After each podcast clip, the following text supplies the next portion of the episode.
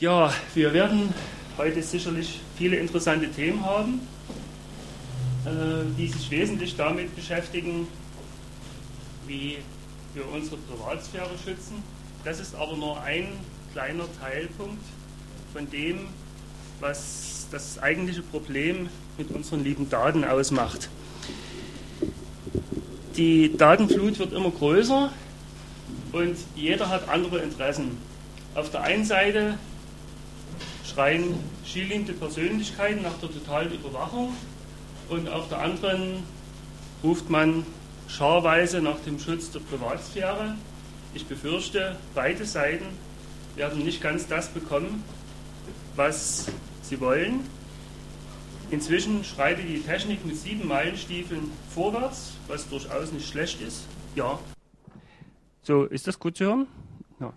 Äh, das, was durchaus nicht schlecht ist, aber ähm, die Widersprüche werden sich uns präsentieren, ohne dass wir erstmal äh, wissen, wie wir damit umgehen können. Deswegen lautet der Untertitel des Vortrags auch mehr Fragen als Antworten und ich hoffe, in diesem Kreis darf ich das auch mal so präsentieren.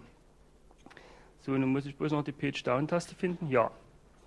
Das erste Problem ist, der Fortschritt ist uns eigentlich viel zu schnell, um sozial mitzuhalten. Um das zu begreifen, habe ich mir überlegt, wie sah es denn vor zehn Jahren aus? Ich hätte auch fünf Jahre schreiben können, aber zehn Jahre ist etwas reizvoller. Ich vergesse nicht, dass vor zehn Jahren die Gruppe Ungelenk sang, ich bin zwar nicht sehr tüchtig, doch ungeheuer wichtig, ich habe ein Funktelefon. Ich weiß genau, dass man mir im Herbst 92 überall einen Vogel zeigte, weil ich mir ein Funktelefon kaufte. Ich hatte noch kein Festnetz, man musste das machen. Die anderen kauften sich inzwischen zwar Mittelklassewagen, was ein bisschen teurer war und ich wusste, was ich an dem Funktelefon hatte, aber das war was Exotisches. Das ist, äh, das brauchte man nicht, das war eben Luxus, im Unterschied zum Auto. Und vor zehn Jahren hat man mit den Telefonen tatsächlich nur telefoniert. Und man konnte auch mit ihnen nicht frei herumlaufen.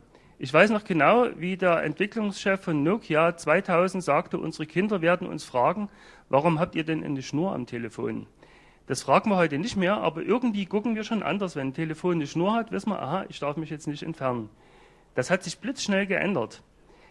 Es war noch viel toller. Beim Mithören hat es noch geknackt, aber an ziemlich, ziemlich vielen Stellen hat es vor zehn Jahren beim Wählen noch gerattert.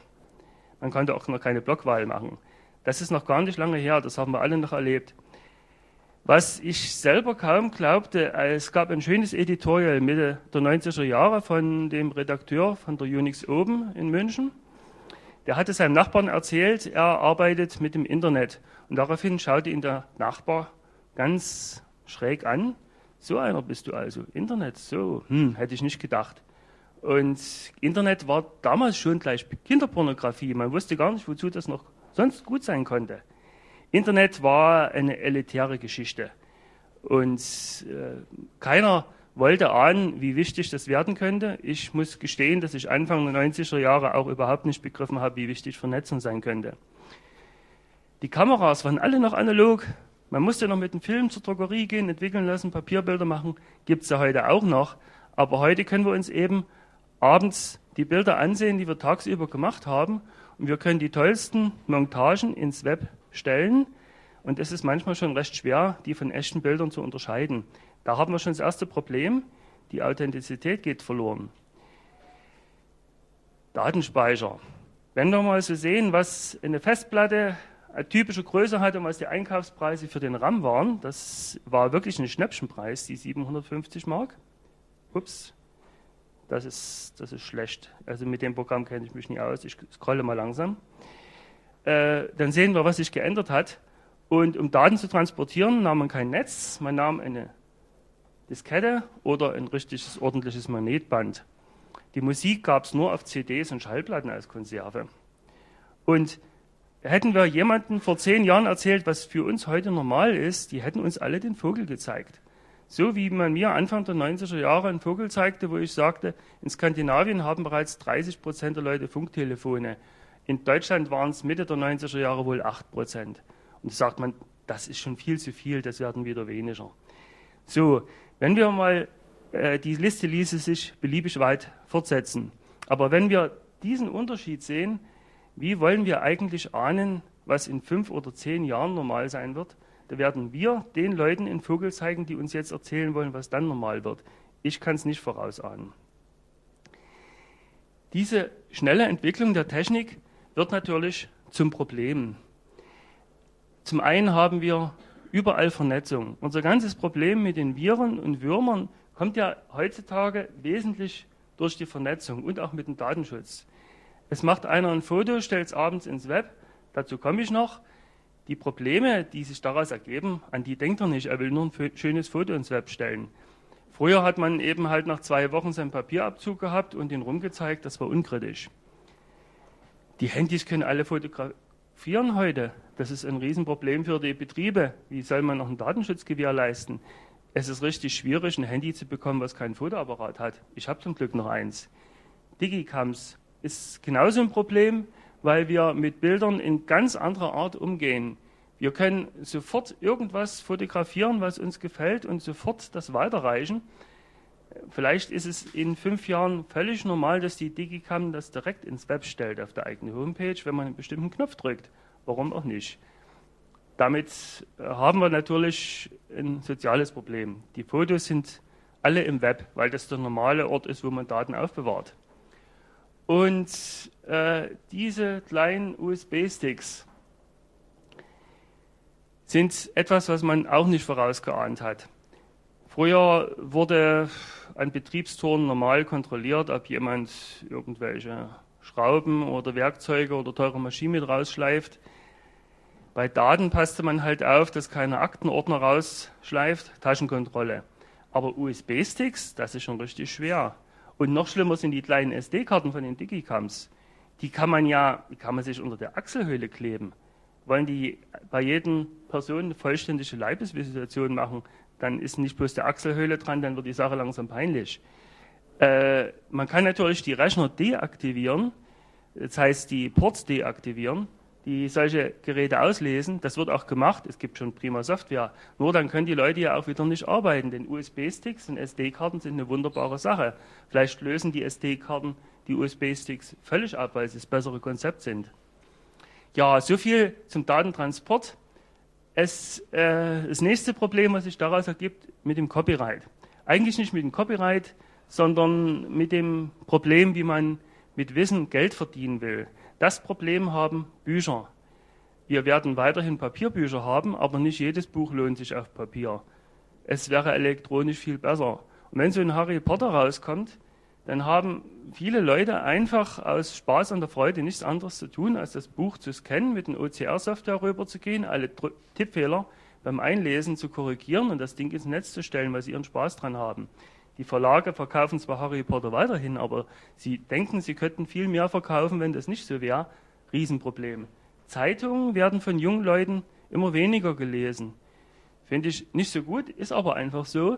Es wird viel mehr im Web gelesen. Nachrichten kommen wesentlich mehr zum Web. Deswegen gehen Zeitungen ins Web und machen sich aber selbst dabei kaputt. Die Frage ist, wie wollen die Geld verdienen? Zeitschriften, gleiches Problem. Und Dazu brauche ich wohl nicht viel zu sagen. Musik- und Filmindustrie haben das Hauptproblem, weil die schlicht und einfach die Zeit nicht verstanden haben. Das digitale Download der Filme geht gerade erst los.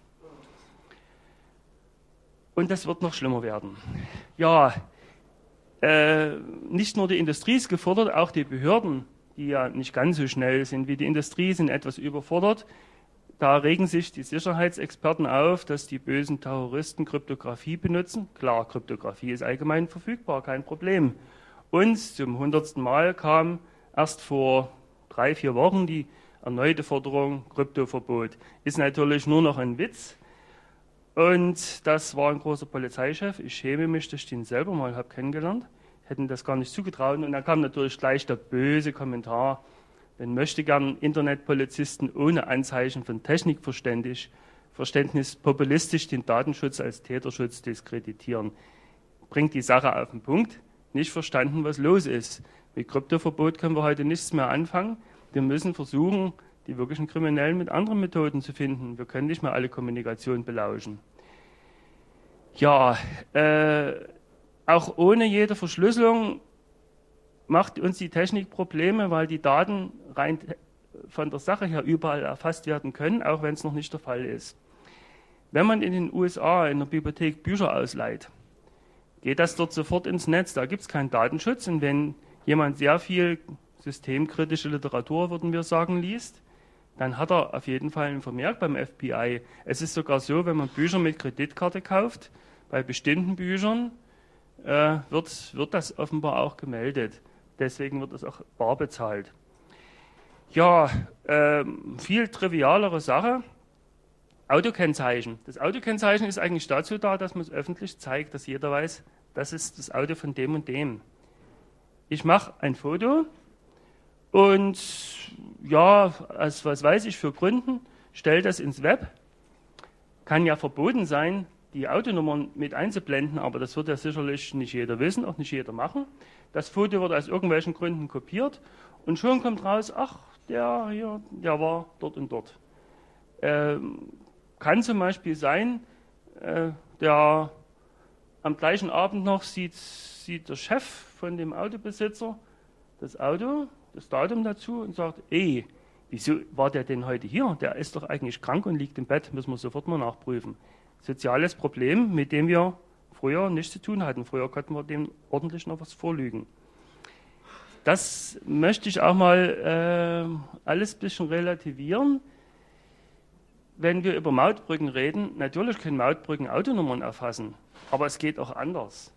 In, in Großbritannien arbeitet man zurzeit an einer Auto, automatischen Autonummererfassung von Hubschraubern aus, entweder normale Hubschrauber oder Drohnen.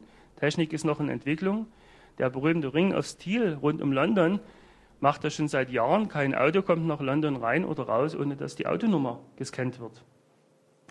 Und noch bösere Sache.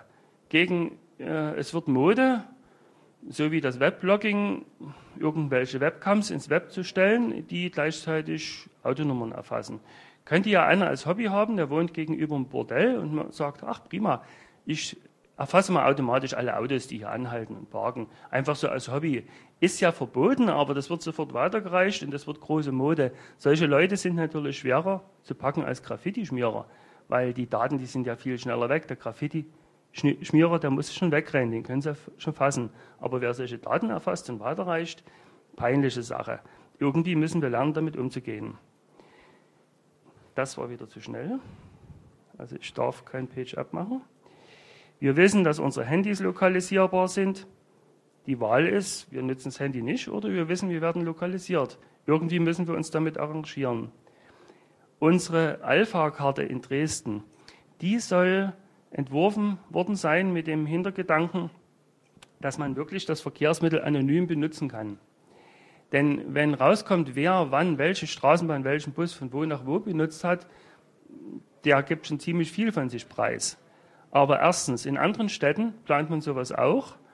Und da ist das Konzept offenbar ohne jede Anonymisierung. Zweitens, wenn man sich die Werbung für die Alpha ansieht, zum Beispiel hier am Hochhaus, das Problem Anonymisierung steht dort gar nicht. Die Werbung bringt, in der Werbung existiert der Datenschutz nicht. In der Werbung existiert der Komfort. Wir steigen ein, wir werden automatisch per Transponder erfasst und wir können ganz bequem Bahn fahren. Die, äh, das Vermeiden von Sicherheitsrisiken ist einfach noch kein Marketingargument. Klar, Kreditkarten und Bankdaten können erfasst werden. Gestern kam die heiße Meldung, dass jetzt auch der Verfassungsschutz gerne noch an die Bankdaten ran möchte. Warum auch nicht? Wir haben sie ja. Die Pässe mit biometrischen Merkmalen werden heute auch noch behandelt. Dort ist der Datenschutz zumindest nachlässig, obwohl man sich in Europa Gedanken gemacht hat, was aber von den USA gefordert wird, dass es nicht, nicht so streng sein darf. Die wollen die Daten auch ungeschützt auslesen können, Teile der Daten.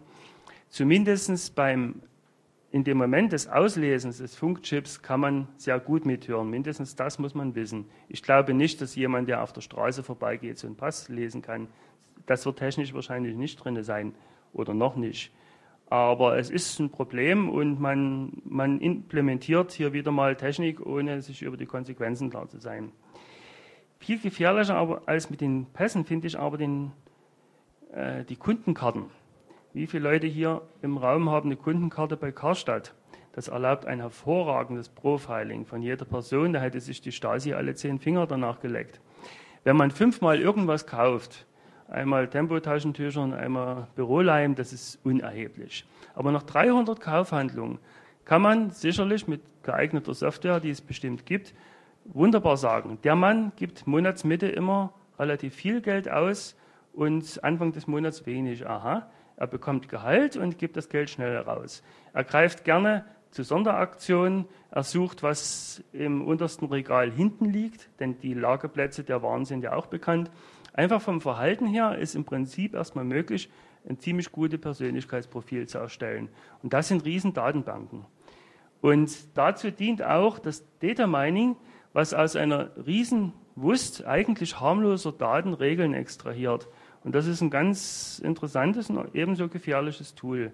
Das verwischt nämlich die Grenze zwischen harmlosen und sensiblen Daten. Auch dort lesen wir in Gesetzen, sensible und personenbezogene Daten sind zu schützen. Aber wo fängt das eigentlich an?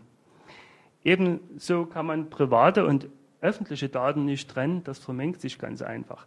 Heute haben viele Leute rund um die Uhr Bereitschaft und sind immer da und, und das Privatleben hängt mit dem Dienstlichen zusammen. Ja, Surfen im Internet hinterlässt natürlich auch einen Haufen Spuren, bringe ich hier so weit hinten, weil das allen klar sein wird. Das Finanzamt weiß viel über uns. Im Moment behält es noch relativ viel Informationen für sich, aber auch die vernetzen sich. Ich bekomme als Unternehmer ab und zu mal eine Anfrage. Sie haben vor sieben Monaten in München eine Rechnung eingereicht und also Ihnen wurde Honorar gezahlt und haben Sie denn auch wirklich 16 Prozent Mehrwertsteuer genommen? Die machen also das Cross-Referencing automatisch. Das ist heute kein Problem mehr. Ja, und die drei Punkte, das sind die 15 weiteren Folien, die ich hier nicht bringen kann und die mir jetzt auch gar nicht einfallen. Die Flut der Daten ist eigentlich riesig. So, das wäre ja alles noch nicht so kritisch, wenn Daten nicht die unangenehme Eigenschaft hätten, Beine zu bekommen. Und das ist eigentlich was Triviales, was aber viele noch nicht so richtig begriffen zu haben scheinen. Also viele, die gerne was regulieren wollen. Sie sehen das immer noch wie ein materielles Gut, was man einfach festhalten kann. Aber Daten sind natürlich verlustfrei kopierbar. Das ist ein Riesenproblem, wenn wir dran denken, vor 15 Jahren haben wir noch Tonbandmitschnitte weiter kopiert und nach der dritten Kopie war irgendwann mal Schluss. Es klang einfach nicht mehr. Heute kann man 1000 Kopien ziehen ohne Verlust. Noch schlimmer, der Kopiervorgang hinterlässt keinerlei Spuren. Das ist, wenn, wenn man sich seine Daten runterkopiert hat und keine Logfiles geschrieben werden, die perfekte Kriminalität. Und man kann auch genauso nicht beweisen, dass Kopien nicht existieren. Das ist auch ein juristisches Problem. Er wirft einen ganzen Haufen Probleme in Anführungsstrichen auf. Zum Beispiel die Wikipedia und die Suchmaschinen treiben die großen Enzyklopädieverlage regelrecht in Ruin. Die Enzyklopädia Britannica fing äh, schon an, nur noch auf CD herauszugeben und die kriegen auch ihre CDs nicht mehr los. Weil hier klappt das Geschäftsmodell nicht.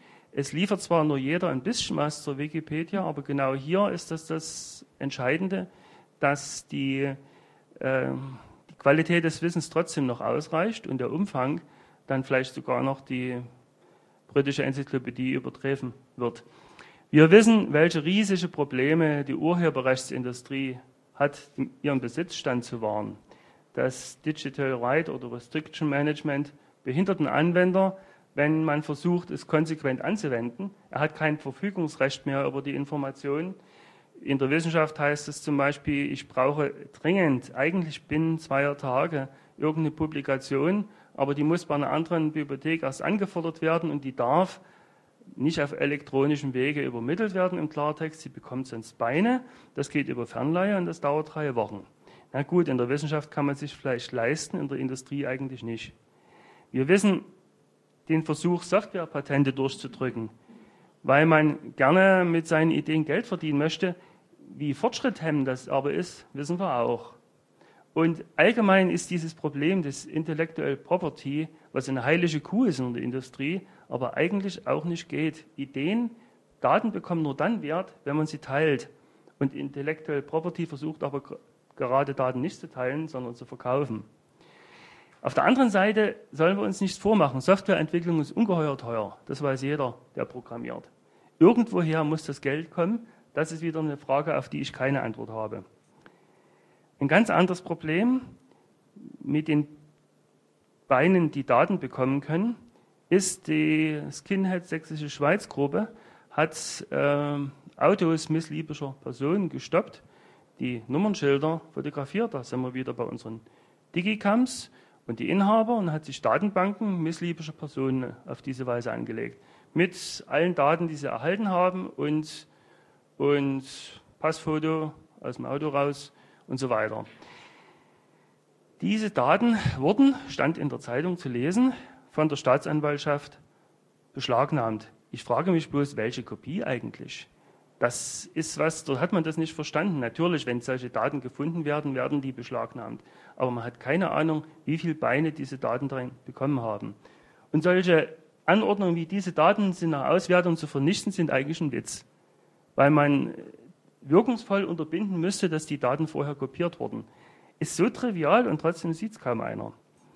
Und ein weiteres Problem, äh, die persönlichen Daten, die bei uns in Europa eine heilige Kuh sind, gehören in den USA dem, der sie erfasst hat und der darf sie auch weiterverkaufen. Dadurch gibt es über äh, die meisten US-Bürger fantastische Datenbanken. Ich bin kein US-Bürger, ich hätte es garantiert probiert, für 20 Dollar mal so ein, so ein Dossier über mich selber dort herunterzuziehen. Man soll das unbedingt erst an sich ausprobieren. Las ich übrigens Mitte der 90er Jahre, also nicht heute. Man wäre von den Socken, was dort alles drin steht. Man wird es gar nicht für möglich halten. Und diese Daten bekommen von Firmen, die professionell Daten sammeln, natürlich Beine, wie der Choice Point Skandal äh, zeigt. Früher hat man eben halt einen dicken Ordner gestohlen, jetzt sind es gleich 400.000 oder 1,4 Millionen Daten, die verloren gehen. Das sind ganz andere Dimensionen. Ich kann jedem nur empfehlen, mal das Ego-Surfing zu probieren, Vor- und Familienname in Google einzugeben und zu sehen, was da rauskommt. Das ist sehr verschieden. Ich habe das alle paar Jahre gemacht und ich hatte jetzt drei, vier Jahre Pause. Ich war auch von sagen, es waren es waren 1800 Hits auf der Google von, von meinem Namen. Ich habe es dann nicht mehr geschafft, alles rauszufischen. Vieles wirklich Belangloses oder, oder nicht belanglos, aber harmlos. Aber es ist enorm, wie viel Information über uns sich im Web von ganz alleine verbreitet. Das reicht ja, wenn unser Name irgendwo drin vorkommt. Prima Beispiel, auf das ich noch zurückkomme. Äh, ich kannte mal, ich traf mal irgendjemanden bei äh, bei einem Verlag und wir wussten beide, wir haben uns schon mal gesehen, hatten aber beide keine Ahnung, woher. Das war Mitte 90er Jahre. Zwei Jahre später fand ich beim Ego-Surfing plötzlich seinen Namen und meinen zusammen.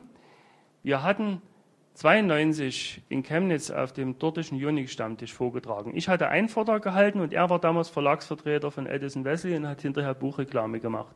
Und damit wussten wir, woher wir uns kannten. Das heißt, die Suchmaschine hat also unser menschliches Gedächtnis schon stark übertroffen.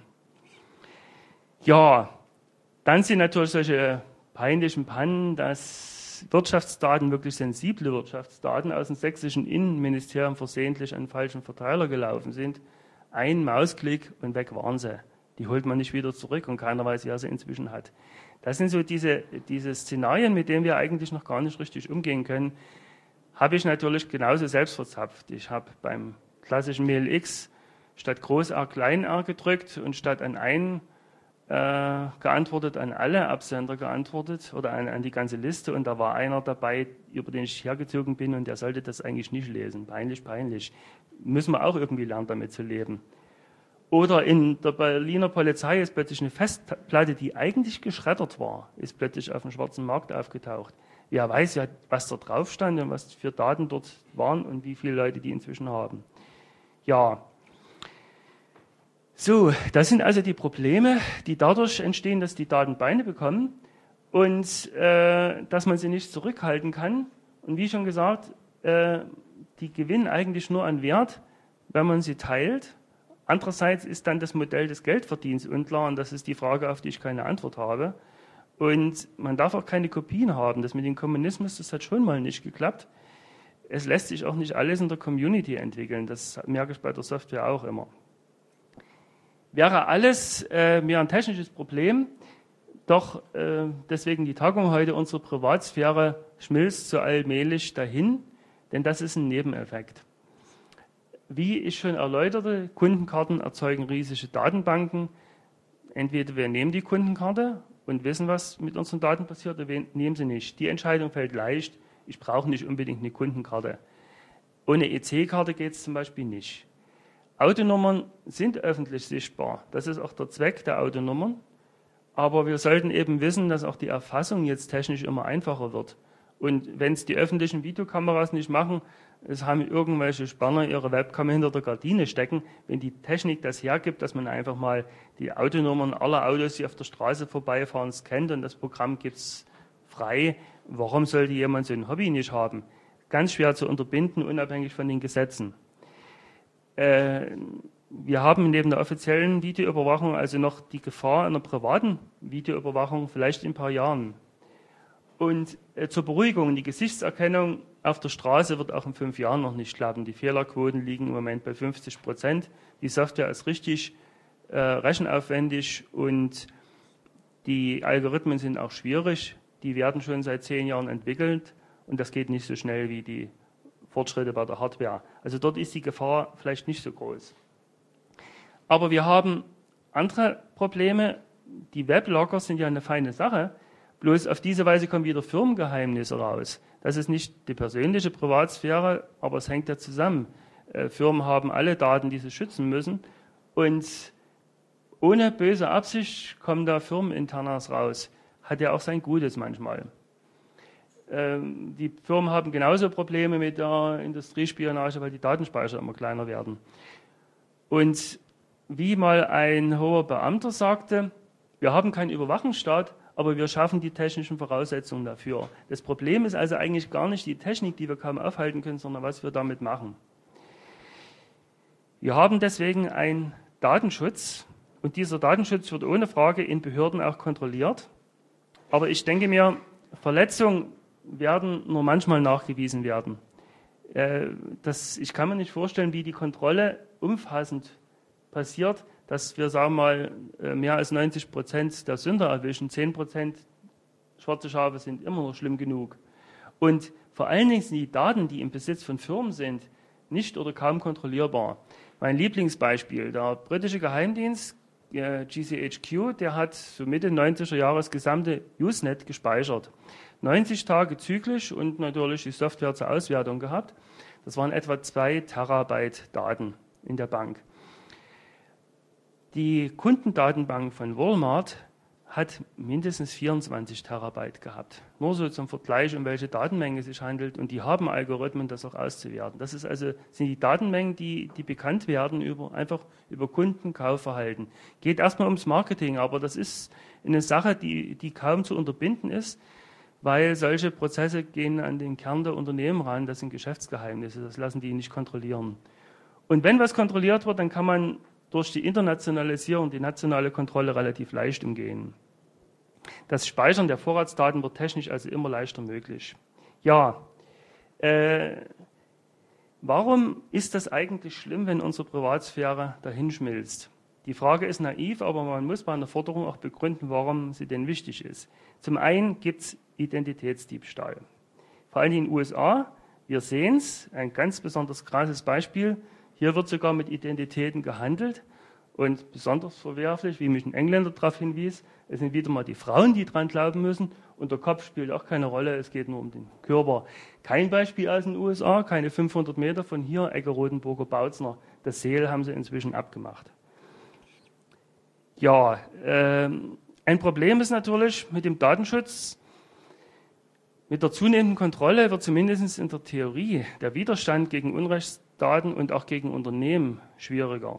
Es ist ganz klar, wenn, wenn man aus dem Unternehmen keine private Mail schicken darf oder, oder wenn die überwacht wird, dann wird auch relativ klar, wer der Informant ist, der über die äh, Missstände in einem Unternehmen informiert und der wird dann auch schneller entlassen. Man kann ja sagen, es haben perspektivisch alle die gleichen Chancen, an Daten ranzukommen. Selbst wenn das so ist, die Auswertemöglichkeiten der Daten sind höchst verschieden. Es gab mal eine Aussage, dass die NSE 80 Prozent ihrer Informationen aus öffentlichen Daten bezieht, öffentlich zugänglichen Daten. Sie haben nur wesentlich bessere Programme, die intelligent auszuwerten. Die wären sicherlich interessant. Und ein Problem, was ich selber zu DDR-Zeiten gemerkt habe, wenn solche Dossiers über einen kursieren im Hintergrund, man sieht die nicht. Und wenn die falsche Information enthalten, dann hat man auch keine Chance, das überhaupt zu erfahren, dass die existieren. Man kennt den Inhalt nicht und das ist ein Riesenproblem und man weiß gar nicht, wie man sich dagegen wehren soll. Ich denke ganz konkret an schwarze Listen von Vermietern. Im Moment beziehen die sich auf Mietschulden, aber wer weiß, wer weiß was die Leute sich noch einfallen lassen. Oder an Krankenversicherung. Wird ja immer mehr zum Problem. Wer an der gesetzlichen nicht drin ist, die Privaten dürfen entscheiden, ob sie einen aufnehmen. Und wenn man aus der gesetzlichen lange genug draußen war, dann kommt man auch nicht wieder rein. Und wenn die Privaten wissen, oh, äh, der hat eine Erbkrankheit, das ist ein hohes Risiko, entweder der zahlt einen Riesenbeitrag oder wir nehmen nicht auf, dann hat man schlechte Karten. Wenn man interessante Aufgaben bearbeitet, bei einem Auftraggeber hat man sehr oft so ein Non-Disclosure Agreement zu unterschreiben. Ich habe es in einem Jahr jetzt zum vierten Mal geschafft. Ist an sich unkritisch.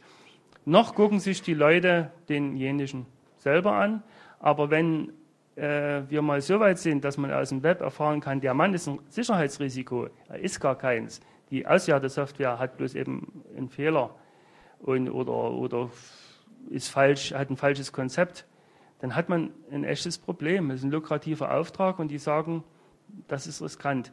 Eigentlich hat der Arbeitgeber ja auch recht. Er, er soll sich ruhig angucken, wen er einstellt und wem er seine Geheimnisse anvertraut. Das Recht hat er.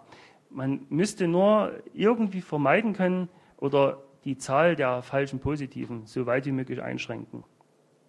Ja, damit nicht genug. Äh, die Daten werden sogar zwangsweise unsicher gemacht. Ich erinnere an die Telekommunikationsüberwachungsverordnung, die versucht, maximal äh, Verbindungsdaten zu erfassen. Wie weit sie schon auswertbar sind, weiß ich nicht, aber perspektivisch, die Biometriepresse werden heute noch kommen. Die Elster-Software ist auch so was Feines.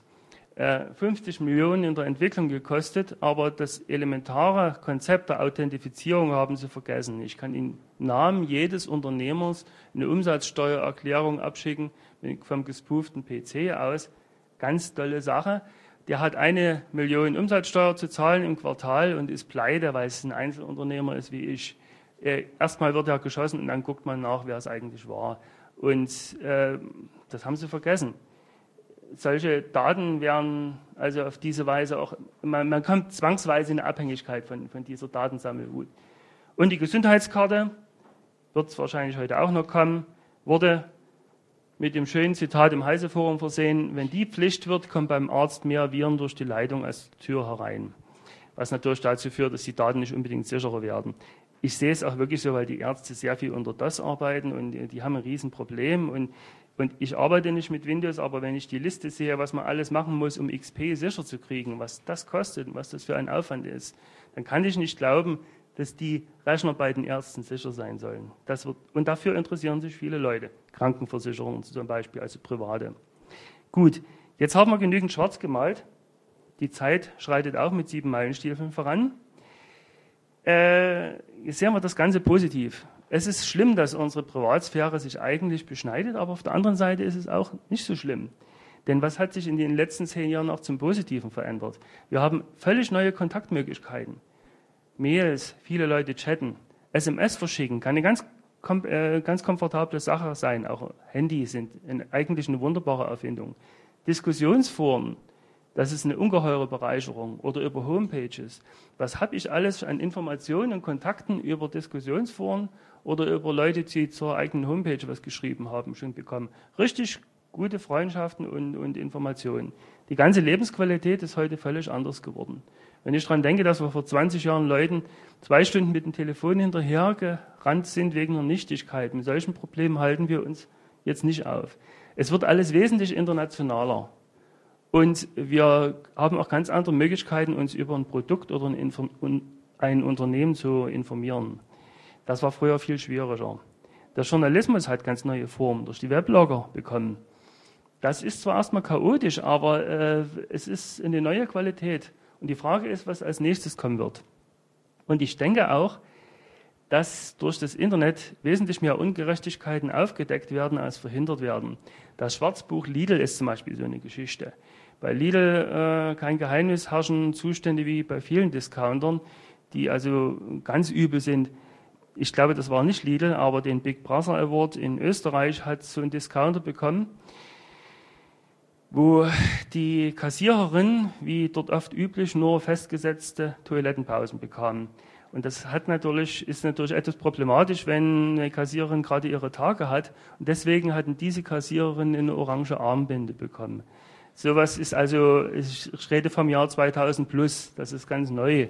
Und, und äh, Zustände bei Lidl waren bei uns nicht viel besser. Es ist sogar so, wenn die Gehaltserhöhung ansteht, dann weist man den Leuten virtuelle Diebstähle nach und entlässt sie in Unehren. Es ist Schrei zum Himmel. Die Sache wäre garantiert unterdrückt worden. Die sind auch alle sehr verängstigt. Aber die Gewerkschaft hat hier recherchiert und es gab einen Vorabdruck im Spiegel Online von großen Teilen und dadurch machte das enorm die Runde. Dann kann man sowas schon nicht mehr zurückziehen. Gab es auch äh, in Sachen NSE die Entdeckung des Echelon-Systems, ist also auch wesentlich mm, mit dem Internet verbunden, weil die Informationen langsam bekannt wurden. Man hatte wirklich vor, das entscheidende Buch vom Nicky Hager zurückzuziehen, aber es hätte einfach zu viel Unruhe verursacht. Man hat es nicht mehr geschafft. Also so ganz tot ist die DDR noch nicht. Auch dort hat man sowas überlegt mit dem Einziehen von Büchern. Und über den Irakkrieg oder auch den Golfkrieg und so weiter gibt es so heiße Informationen im Web, das erfährt man aus keinem Medium. Das ist wirklich sagenhaft, was es alles an an äh, Informationen dadurch gibt. Das ganze Netz entzieht sich nach wie vor der Medienkontrolle, obwohl das viele Leute wünschen zu kontrollieren. Und dort werden auch gerade die Aktivsten tätig. Es ist äh, sicher so, dass nur ein Teil der Bevölkerung im Netz ist, aber das sind gerade die Aktiven. Und dadurch wird das Internet, der Informationsaustausch, auch ganz wesentlich für die Demokratie. Ich habe spät begriffen, dass die Demokratie wesentlich auf Information beruht. Denn sonst könnten wir es wie bei Orwell machen, die Vergangenheit wird nach Belieben geändert.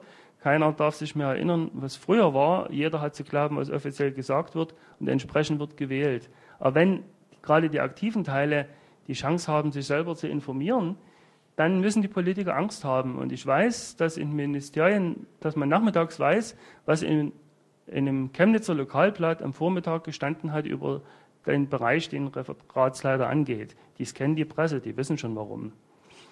Ja, Biometriepresse. Wir jammern darum, die Fingerabdrücke werden in einer zentralen Datenbank gespeichert und die wird natürlich geknackt werden. Darauf können wir warten. Jeder kann sich, das wird heute vorgeführt werden, seinen Fingerabdruck selber ausdrucken und kann fremde Fingerabdrücke an beliebigen Orten hinterlassen. Und Identitätsdiebstahl haben wir. Was wird aber die Folge sein, wenn sowas massenhaft passiert, der Fingerabdruck verliert einfach an kriminalistischem Wert. Das ist die Kehrseite. Die Kriminalisten müssen eigentlich jammern, nicht wir, die potenziellen Opfer. Dann sehe ich äh, die Probleme mit der Vernetzung auch äh, nicht ganz so schlimm, weil die Behörden ja doch nicht so fähig sind wie die Geheimdienste, das zu vernetzen. Wir haben eine Bürokratie, Inkompatibilitäten. Polizeisoftware von Sachsen, Hessen, Baden-Württemberg und Nordrhein-Westfalen sind alles völlig inkompatibel. Man hat Riesenprobleme, überhaupt die Daten auszutauschen. Äh, es gibt auch ein, ein, Desinteresse in der Bürokratie. Wirklich, in, es ist ja nicht erfolgsgebunden sowas. Da geht es Profilierungssucht und größenwahnsinnige Projekte. Inpol 2, diese Polizeisoftware, die 100 Millionen gekostet hatten, dann doch nicht lief. Arbeitslosengeld 2 war geplant als äh, System mit lokalen Servern, die dann abends ihre Daten melden. Was haben sie gemacht? Alle Punkte an zentralen Datenpunkt angeschlossen. Der starb natürlich unter Belastung. Als es dann doch lief, stellte sich raus, dass die Kontonummern linksbündig eingetragen werden. Die Banken hängen dann automatisch Nullen an rechts. Schon haben die Leute ihr Geld nicht gekriegt. Die Banken, die armen Banken, die mussten nämlich Wochenend Sonderschichten fahren, damit das Geld ausgezahlt wird. Inzwischen haben sie es wohl äh, bewältigt. Und Toll Collect wird jetzt zwar als Erfolgsgeschichte gemeldet, aber ich habe so meine Zweifel, ob die Software so großartig ist. Es gibt auch technische Grenzen, da wir gerade bei Toll, Toll Collect sind. Es gibt den Verdacht, dass nur 10% der Mautbrücken gescannt werden, weil die müssen ihre Daten nämlich per ISDN senden und die können nicht alle Autos alle ständig melden, das schaffen die Datenleitungen gar nicht. Ist auch ein richtiges Prinzip, die werden zufällig besetzt, genauso wie die Starkästen. Man braucht zwar bloß in das Filter reinzugucken vom Starkkasten und sieht das Objektiv spiegeln oder nicht und weiß, ob eine Kamera drin ist, aber das sieht man als Radfahrer eher als Autofahrer. Ich bin nämlich Rennradfahrer, da äh, sehe ich das besser als ein Autofahrer, ob eine Kamera drin ist. Aber es ist nicht so, dass jeder Starkkasten blitzt und nicht so, dass jede Mautbrücke alle Autos erfasst. Und man hat bei Microsoft mal so ein Experiment gemacht, Zugriffsdaten auf auf Kinderpornografie zu erfassen und ist dann in, ich weiß nicht, im Monat auf 12 Gigabyte Zugriffsdaten gekommen und war erstmal recht machtlos, die auszuwerten. Auch das wird gehen, aber es ist erstmal schwierig und teuer. Ja, und wenn man versucht, unsere Bestrebung, uns äh, etwas zu verbergen mit Anonymung, Anonymisierungsdiensten, zum Beispiel des Anon, äh, JavaScript, wo man anonym surfen kann, dann versucht man natürlich auch äh, von zentraler Stelle aus, diese Dienste irgendwie zur Protokollierung zu zwingen. Ja gut, dann gehen wir eben ins Ausland. Dann melden wir uns bei einem Server in Papua-Neuguinea an, falls dort schon einer steht, und spiegeln das in Hongkong und Grönland. Und dann warten wir mal, was die Politik macht. Das ist sehr einfach und sehr schnell. Habe ich selber ausprobiert. Gut, es bleibt uns wohl doch nichts übrig, als in der neuen Welt uns irgendwie einzurichten. Wir müssen zuerst, das finde ich das Wichtigste, lernen, die Informationen selber auszuwählen und zu bewerten. Der, der Konsument wird eigentlich gefordert. Es wird uns nicht mal gesagt, was wahr ist und was falsch. Wir müssen das schon ein bisschen selber bewerten. Wenn drei Leute das Gleiche sagen und die formulieren ohne große Rechtschreibfehler, was auf Intelligenz schließen lässt, dann kann man sagen, die haben wahrscheinlich recht und wahrscheinlich ist es so. Und dann findet man das nochmal bestätigt. Das heißt, wir können nicht mehr einfach was konsumieren, wir müssen auch selber ein bisschen lernen, mit den Daten umzugehen. Wir werden auch uns irgendwie damit äh, vertraut machen müssen, dass uns 2017 ein Kriminalkommissar fragt, was haben Sie denn am 15. August 2005 in Walter Klein-Tiemisch auf der Gartenstraße 15 gemacht? Und man fragt, eh, Walter Klein-Tiemisch, wo liegt denn das? Ich weiß, es liegt bei Großenhain, aber trotzdem. Man weiß es einfach nicht mehr mal. War mal dort, aber der hat es zweifelsfrei in seinem Protokoll und wir sind nicht in der Lage, uns das selber nochmal zu rekonstruieren. Die, die Datenbank, computerbasiert, wird mal unser Gehirn, Teile des Gehirns übersteigen, ist ja schon so. Siehe das bekannte Beispiel von dem, von dem Verlagsvertreter und mir, wo wir beide nicht wussten, woher wir uns kennen. Der Verlust der Anonymität ist aber wahrscheinlich nur ein Nebeneffekt der Veränderungen, die auf uns zukommen, die ich auch nicht beschreiben kann. Siehe der Stand vor zehn Jahren. Hm, dort wussten wir nicht, was heute kommt, genauso wenig ahnen wir, was uns bevorsteht. Das private Verhalten ist schon völlig anders geworden in den, in den letzten zehn Jahren und es wird auch anders werden. Und wie mal der RSA-Chef sagte, wir müssen uns mit der, dem technischen Fortschritt arrangieren. Wir können ihn nicht verhindern, aber wir sollten ihn begleiten. Das ist vielleicht auch die Aufgabe von so einer Tagung wie hier. Ich sehe eben nur das Problem, bin ja auch kein Soziologe, nur Mathematiker, Informatiker, dass unser soziales Verhalten nicht eingestellt ist auf das, was noch kommt. Mir sagte vor einer Woche einer, ja, wenn die Daten, die privaten Daten überall erfasst werden, dann kann es ja sein, dass in einer künftigen Gesellschaft äh, alles wie in einem Dorf zugeht. Jeder kann alles über jeden wissen und die Leute auf dem Dorf leben ja auch. Stimmt aber natürlich nicht, weil die Auswertemöglichkeiten der Daten sehr verschieden sind. Ich nehme an, wir stehen noch ganz am Anfang von dem Prozess. Es gibt wirklich mehr Fragen als Antworten. Und es gibt auch den sehr begründeten Verdacht, dass dieser Übergang zu der Informationsgesellschaft, wo die Wertschöpfung wesentlich im Verwalten und Schaffen von Informationen mm, besteht, tiefgreifender wird für uns als von der Agrar- zur Industriegesellschaft die Bemerkung sei noch erlaubt. Ähm, ich, es gibt ja die Meinung, es, äh, die Wertschöpfung ist Industrie, es muss ja irgendwas produziert werden. Daraufhin sagte mir jemand, 1800 und war fast die gesamte Wertschöpfung unter Landwirtschaft. Ist auch klar, wir brauchen was zu essen und niemand hätte eingesehen, dass äh, nicht der Hauptteil der Bevölkerung unter Landwirtschaft arbeiten soll. 100 Jahre später arbeiten noch zwei Prozent der Bevölkerung oder, oder die Wertschöpfung sind zwei Prozent in der Landwirtschaft. Und der größte Teil ist in der Industrie, denn wir brauchen die Leute, die die Mähdrescher bauen, die die Autos bauen, die den Vertrieb organisieren. Und genauso ist es die nächste Stufe. Äh, die Industrie wird auch automatisiert, die, die wird es weiterhin geben.